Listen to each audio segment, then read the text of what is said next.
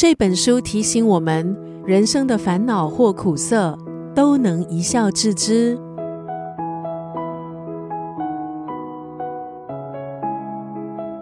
今天在九六三作家语录分享的文字，出自这本书《人生很苦，而且不回甘》，作者是温秉纯，曾经是媒体人，现在是咖啡店老板，但是他有一个更广为人知的身份。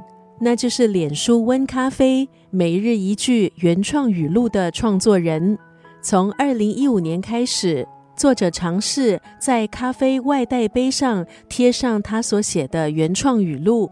没想到一天一句原创语录，一写就写了八年，而他的脸书也累积超过二十万粉丝人数。书中的每一句语录，写进人们真实的生活。还有在心里的烦恼，主题包括了职场、金钱、两性，偶尔也写温暖的亲情、友情，也带出作者独有的幽默。读过咖啡杯原创语录的人，即便只是在划手机短时间内看一眼，也能够为精辟的幽默发出会心一笑。今天在九六三作家语录就要分享这本书《人生很苦》。而且不回甘当中的这一段文字，一定要学会游泳，因为这个社会太容易被别人拖下水。